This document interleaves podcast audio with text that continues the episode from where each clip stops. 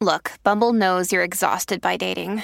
All the must not take yourself too seriously and 6 1 since that matters. And what do I even say other than hey? well, that's why they're introducing an all new Bumble with exciting features to make compatibility easier, starting the chat better, and dating safer. They've changed, so you don't have to. Download the new Bumble now. agenciadepodcast.com.br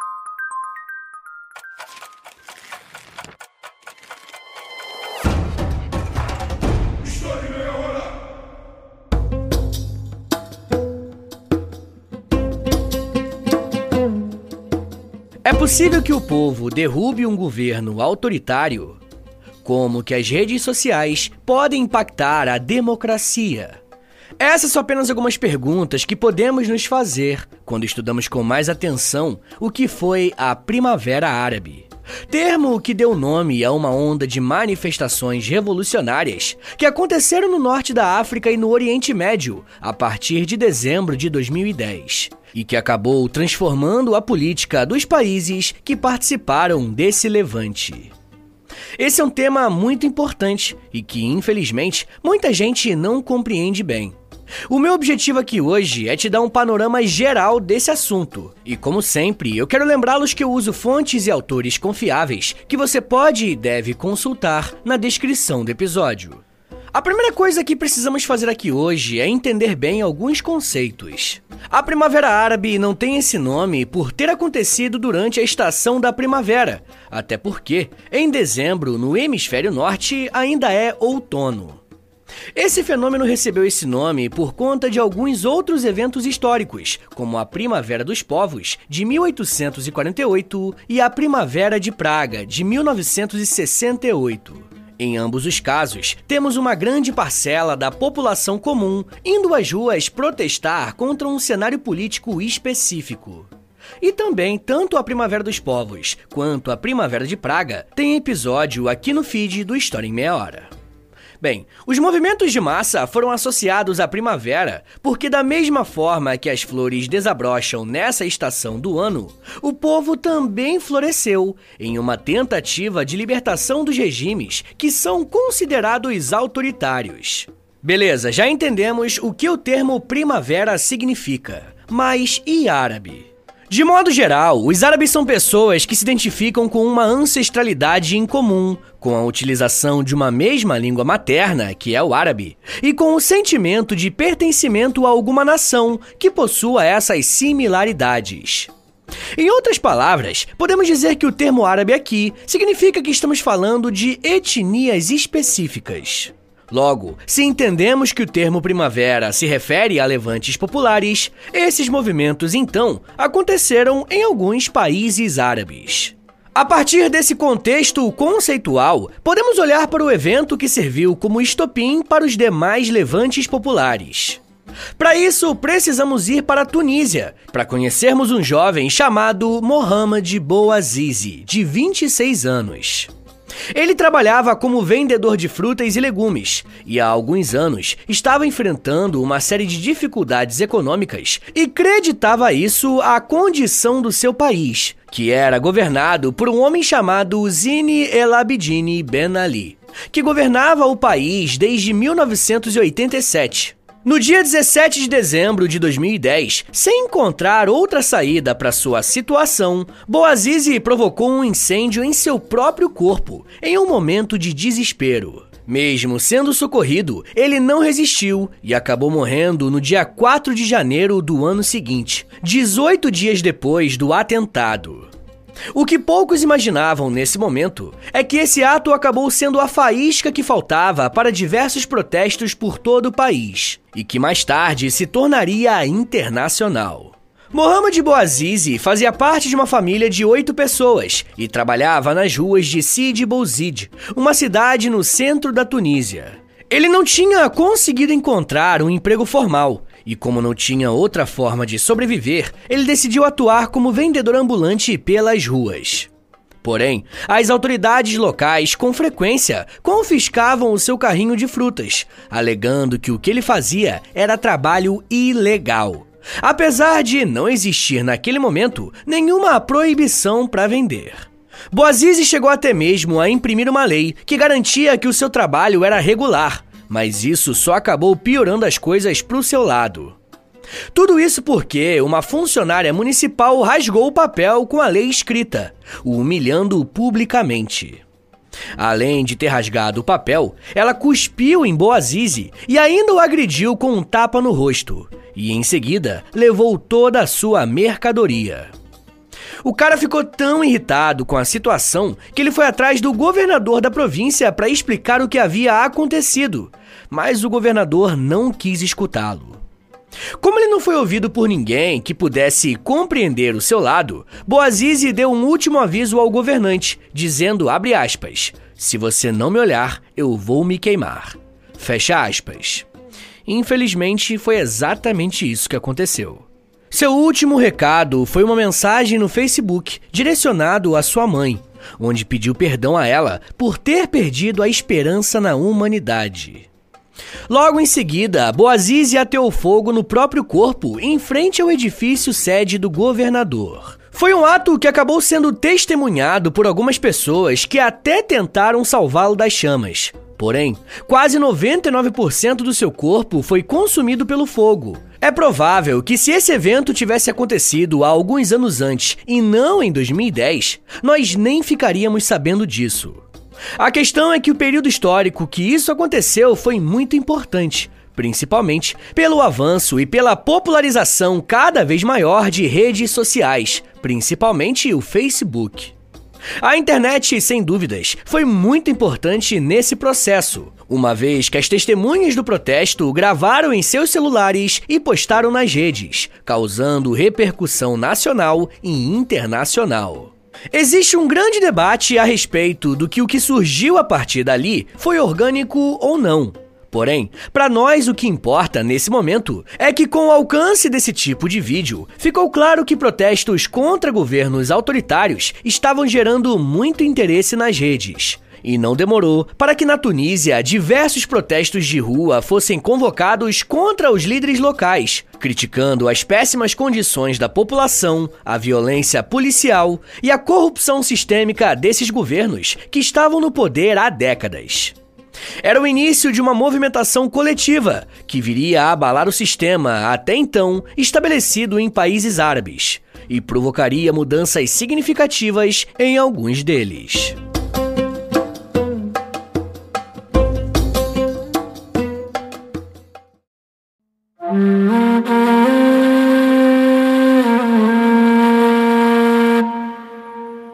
Quando a população da Tunísia começou a ir para as ruas, Boazizi se tornou uma espécie de mártir, um representante de uma causa.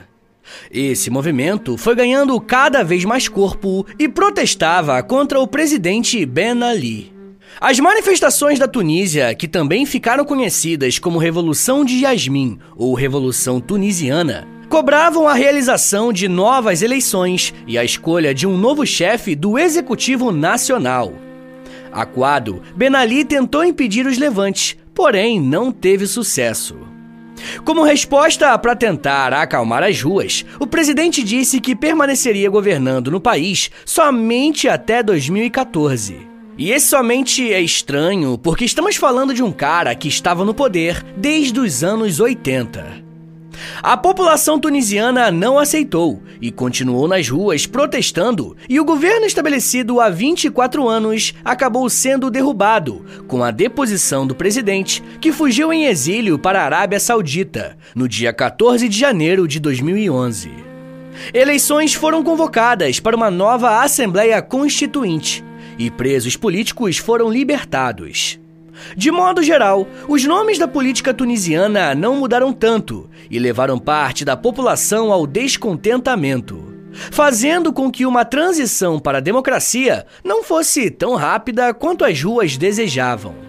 O médico e defensor dos direitos humanos Monsef Marzouki foi escolhido como novo presidente pela Assembleia, e a Tunísia só viria a ter um chefe do executivo eleito por vias democráticas em dezembro de 2014 com a vitória de Bejkai Essebsi.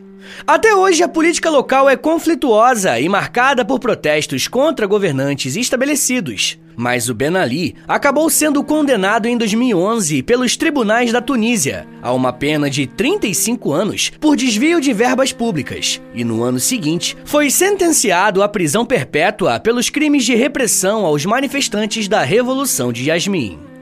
Ele faleceu aos 83 anos em 2019 exilado entre os sauditas sem pagar pelos seus crimes. Mesmo que a Revolução de Yasmin não tenha colocado o ditador da Tunísia na prisão, ela serviu de exemplo para outras nações do norte da África e do Oriente Médio. Só que não podemos achar que foi o protesto de Mohamed Bouazizi que causou essa comoção internacional. É praticamente impossível falar de Primavera Árabe sem tocar na questão da administração interna de cada país, associadas às consequências da crise econômica de 2008 no cenário externo, que se iniciou nos Estados Unidos e atingiu o mundo nos anos seguintes. Esses reflexos puderam ser sentidos em várias nações, desde o Brasil até países árabes. Essa crise aconteceu no mercado imobiliário estadunidense, através do que conhecemos como especulação imobiliária. A crise, que até então era nacional, passou a ser internacional. Em números reais, o desemprego cresceu de forma absurda e a pobreza também aumentou. Porém, não foi apenas a crise que impactava cotidianamente na vida dos países da cultura árabe, uma vez que tinham questões importantes nos contextos internos. Uma das características em comum entre esses países, e que sem dúvidas influenciou nos levantes populares, foi o caráter dos governantes locais, composto muitas vezes por líderes autoritários que estavam há décadas no poder e que ganhavam muito dinheiro com uma corrupção generalizada, enquanto as suas populações enfrentavam dificuldades. As consequências das ações desses ditadores no mundo árabe eram a falta de liberdade entre as pessoas e a repressão policial, além de intensificar todo o processo provocado pela crise de 2008, deixando muita gente desamparada e sem ajuda dos governantes. Dois países que foram diretamente impactados por esses levantes foram a Argélia e o Egito. Por conta da grande repercussão via redes sociais do que aconteceu na Tunísia, a chegada da Primavera Árabe na Argélia se tornou praticamente inevitável. Os argelinos, assim como os tunisianos, também sofriam com um alto nível de desemprego, principalmente entre os jovens, além de uma forte repressão policial contra a população civil. Grandes protestos aconteceram durante o governo do presidente Abdelaziz Bouteflika, que estava no poder desde 1999. Apesar disso, seu governo se manteve estável em meio ao caos, conseguindo reeleições em um processo eleitoral que foi acusado pelos seus opositores de ser completamente fraudulento. Mesmo com a vitória nas eleições, os manifestantes conseguiram chamar a atenção de mais pessoas e em 2019, em meio a uma grande crise política e econômica, ele renunciou ao poder. No Egito, a Primavera Árabe gerou mudanças profundas no país, uma vez que o então presidente Hosni Mubarak, que estava no cargo há quase 30 anos, acabou tendo seu governo derrubado em fevereiro de 2011, diante da grande onda de protestos. Segundo dados da rede de televisão Al Jazeera, aproximadamente um milhão de pessoas ocuparam a maior praça pública do Cairo, pedindo a saída do chefe de governo. Após a sua queda, o Conselho Supremo das Forças Armadas do Egito tomou o controle do país. E a partir de então, o Marechal Mohammed Hussein Tantawi assumiu como presidente interino, até que eleições livres acontecessem. Após um momento de tensão, Mohamed Morsi, candidato ligado à Irmandade Muçulmana, o maior e mais organizado movimento político do Egito, venceu as eleições de 2012. Curiosamente, quase metade dos eleitores egípcios se abstiveram de votar. Após assumir o cargo, o presidente Morsi não conseguiu governar por conta da sequência de protestos e acabou sendo deposto pelos militares em 2013 por um golpe de Estado. Abdul Fattah Khalil Assisi, então ministro da Defesa de Morsi e chefe das Forças Armadas do país, ganhou espaço se tornando uma figura carismática no Egito e se candidatou ao posto de presidente nas eleições marcadas para 2014. Até então, o jurista Adli Mansur governava de maneira interina. Apesar das várias denúncias de fraude eleitoral, Abdul Fattah al-Sisi venceu as eleições com mais de 95% dos votos válidos, se tornando o presidente dos egípcios, cargo que ocupa até a gravação desse episódio. Apesar dos protestos populares, ele é apontado como um governante autoritário e que exerce grande poder dentro do país, empregando torturas e prisões. Hosni Mubarak chegou a ser condenado à prisão perpétua pela morte de 800 manifestantes, pena que acabou sendo anulada pelo Tribunal do Cairo. Em seguida, ele foi condenado por corrupção, com punição de três anos de prisão. Enquanto cumpria a pena, Mubarak escorregou no banheiro do Hospital Militar do Cairo, local em que ele estava detido, e assim ele quebrou a perna esquerda. Após passar por cirurgia, ele foi liberto da prisão em 2017 e faleceu aos 91 anos. Pessoal, eu já quero falar mais sobre como que a Primavera Árabe atingiu outros países do norte da África e do Oriente Médio. Mas me dá um minutinho aí, tá, gente, que daqui a pouco a gente volta. E eu falo um pouco mais sobre economia, protestos, guerras, atualidades e redes sociais. Segura aí, que é um minutinho só. Fala pessoal, tô passando aqui rapidinho para avisar vocês que se você se torna um apoiador do podcast, você recebe acesso a mais de 140 episódios exclusivos que você pode ouvir no aplicativo do Apoia-se. E toda semana eu publico um novo episódio exclusivo lá para vocês. E dependendo do nível do apoio que você assinar, você também recebe acesso ao Clube do Livro do História em Meia Hora e ao Close Friends lá no Instagram, onde eu publico diariamente curiosidades históricas. Então é isso, assine o apoia.se barra História em Meia hora para você receber um monte de conteúdo exclusivo e ajudar o meu trabalho a continuar de pé.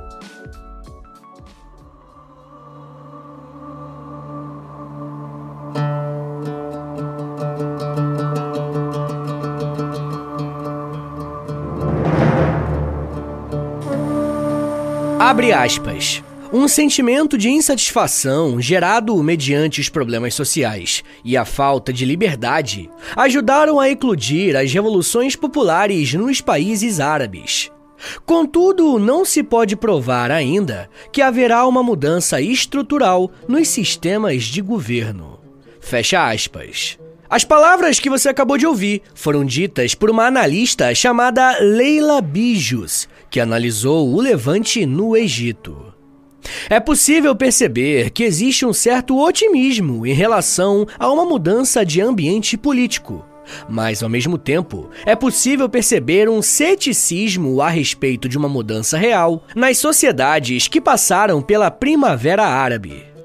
De qualquer forma, o que vimos a partir de 2010 foi o espalhamento cada vez mais rápido desse sentimento de mudanças para outras partes do continente africano, chegando até a região do Chifre da África, como a Somália e o Djibouti. Porém, é importante enfatizar que nem sempre os protestos se mantiveram ao longo do tempo. No caso desses dois países, o que vimos foi apenas protestos menores, sem grandes mudanças no cenário político e social de cada um deles. Já no Sudão, o papo é um pouco diferente. No final de janeiro de 2011, o Sudão também passou por protestos consideravelmente grandes, fazendo com que o marechal Omar al-Bashir afirmasse que deixaria o cargo de presidente, que ocupava desde 1989. Por mais que esse tenha sido seu discurso, ele acabou não cumprindo o que disse e deixou o poder sudanês somente em 2019, numa intensa onda de protestos locais. Al-Bashir foi retirado do cargo através de um golpe de Estado do então vice-presidente. Desde então, o país foi tomado pelos militares e é governado por um conselho de soberania liderado por Abdel Fattah al-Burhan, que não cumpriu com o acordo de renunciar ao cargo e devolver o país à democracia. E então, ele aplicou um novo golpe em 2021. Desde 2023, facções rivais do poder até então estabelecido estão em uma guerra civil contra o general al-Burhan. Um outro país do norte da África impactado por essas mudanças foi a Líbia.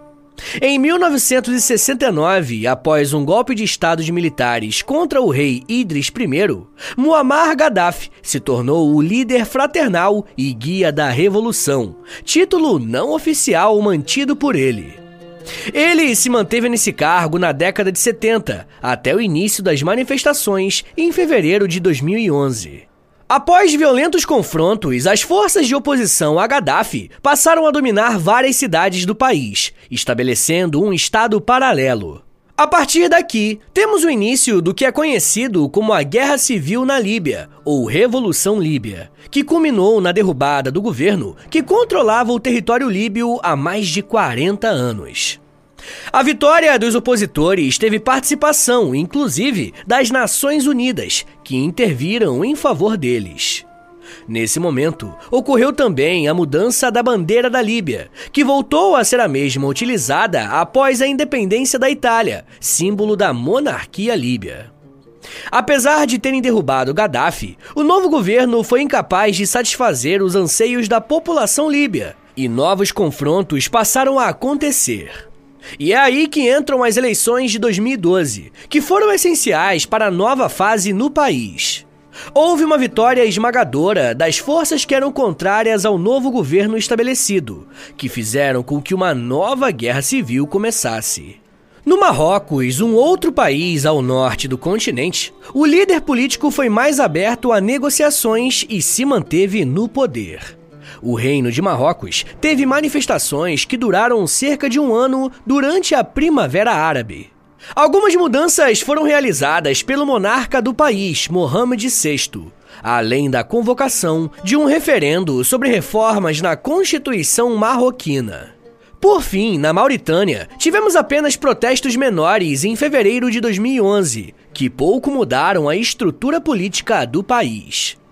Como eu disse, a Primavera Árabe começou na Tunísia, um país do norte da África. Depois se espalhou pelos seus vizinhos e cruzou o Mar Vermelho, atingindo uma série de países do Oriente Médio.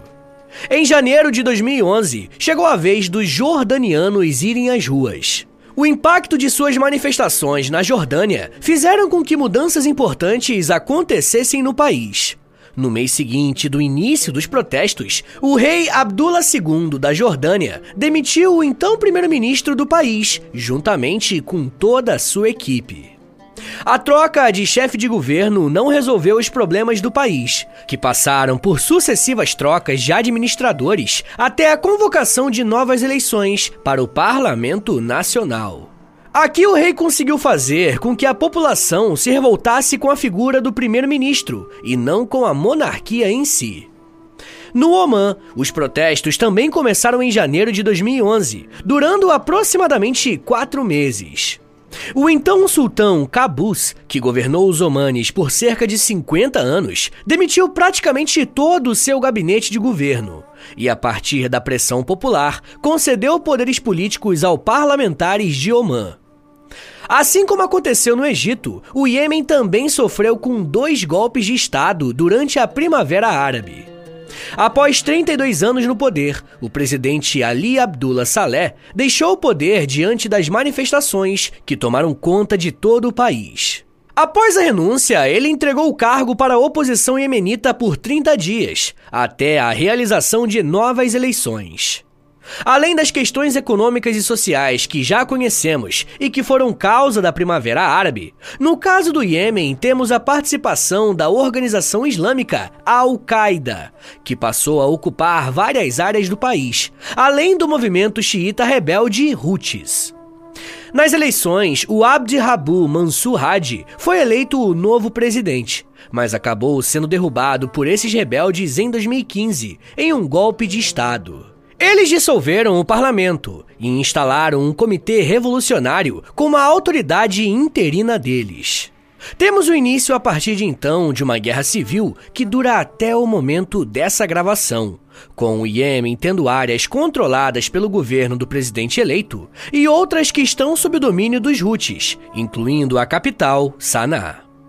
Em fevereiro de 2012, a Primavera Árabe chegou ao Iraque, impedindo a continuidade do primeiro-ministro Malik no poder, e fizeram com que vários governantes locais renunciassem aos seus cargos. O Estado Islâmico passou a tomar conta de algumas partes do território, e isso acabou fazendo com que eles entrassem em uma guerra civil que durou até 2017, com a vitória do governo iraquiano, apoiado pelos Estados Unidos, União Europeia, Rússia e outras potências. Um dos casos mais conhecidos e de grande repercussão na mídia nacional e internacional é a situação da Guerra Civil da Síria, iniciada em meio aos protestos da Primavera Árabe. O conflito que continua até os dias atuais é uma disputa entre várias forças que tentam assumir o controle do país. Bashar al-Assad, presidente sírio desde os anos 2000, reprimiu inicialmente os manifestantes, com o uso da força policial, que passaram a dominar cidades inteiras, da mesma forma que ocorreu na Líbia. Foi formado a partir de desertores do Exército Nacional, o grupo armado Exército Sírio Livre, que passou a enfrentar o Bashar al-Assad. A violência que se seguiu em diante tomou conta de todo o país, que até o presente momento ainda não conseguiu sair dessas condições. O conflito sírio foi tão intenso que chegou até mesmo a influenciar o seu país vizinho, o Líbano. O que aconteceu foi uma extensão do confronto que já rolava na Síria, sendo deslocado também para terras libanesas. A população local e a vinda de refugiados da guerra, a partir de então, fez com que a violência aumentasse muito em solo sírio. O governo do Líbano, porém, conseguiu expulsar os revoltosos e recuperou o controle sobre a soberania desse território em 2017. Os protestos da Primavera Árabe até aconteceram e provocaram mudanças no governo libanês, mas sem dúvidas, o que mais impactou o cotidiano nesse país foram as questões vividas pela Síria. Em março de 2011, a Arábia Saudita teve protestos considerados menores, se comparados com aqueles que ocorreram em outros países. Mesmo assim, isso foi o suficiente para que o rei Abdullah decidisse realizar algumas mudanças do ponto de vista econômico e convocasse eleições municipais. Até então, as mulheres eram proibidas de votar no sufrágio saudita, cenário que foi alterado em 2015 pelo monarca. Após a grande onda de protestos que aconteceram no norte da África e no Oriente Médio, ocorreu o que ficou conhecido como Inverno Árabe ou Inverno Islâmico. Uma resposta violenta e autoritária às ações dos manifestantes. É durante esse período que se desenvolveram as guerras civis que eu comentei aqui no episódio, como a da Síria, do Iraque e da Líbia e também a queda de seis governos na Tunísia, Líbia, Egito e Iêmen, e o Egito e Iêmen com dois golpes cada. A Primavera Árabe pode ser lembrada como um levante popular muito importante, e ao mesmo tempo mostra como que os conflitos internos deixaram claro que a democracia muitas vezes não é algo que se tem de graça, é preciso conquistá-la. E o pior, conquistá-la de tempos em tempos novamente. Pessoal, eu vou recomendar três episódios aqui do podcast, que você pode procurar aí no feed, que vai servir de complemento para esse episódio aqui, beleza? O primeiro é um episódio chamado Islamismo, o outro é um episódio chamado Iraque e Iêmen, e o terceiro é um episódio chamado Estados Unidos e Oriente Médio, EUA e Oriente Médio. Beleza? Agora vamos fazer aquele resumão de um minutinho para você relembrar o que, que você aprendeu hoje? Vamos lá! Quando falamos em Primavera Árabe, estamos falando de uma série de levantes populares que se iniciaram em 2010 na Tunísia e se espalharam com muita velocidade no norte da África e no Oriente Médio. Esse termo recebe esse nome porque os países analisados têm na etnia árabe o seu fator de identificação. Além disso, boa parte dessas nações eram governadas por líderes autoritários que estavam no poder há décadas, chefiando os seus países com muita violência. O estopim para o início desses conflitos foi uma crise econômica que começou nos Estados Unidos em 2008 e aos poucos se alastrou para o mundo todo. Enquanto os líderes desses países viviam muito bem, as suas populações enfrentavam grandes dificuldades. Um dos fatores mais interessantes da Primavera Árabe foi o fator tecnológico, que contou com a ajuda das redes sociais para espalhar o que acontecia nos protestos de rua. Por conta da pressão popular, muitos governos precisaram fazer reformas, mas em alguns casos, as manifestações levaram países a guerras civis. A influência da Primavera Árabe precisa ser analisada em um contexto ainda mais amplo, sendo um dos fatores que motivaram também manifestações no Brasil, como as marchas de julho de 2013, que aconteceram em paralelo à Primavera Árabe. Mas isso já é um papo para uma outra meia hora.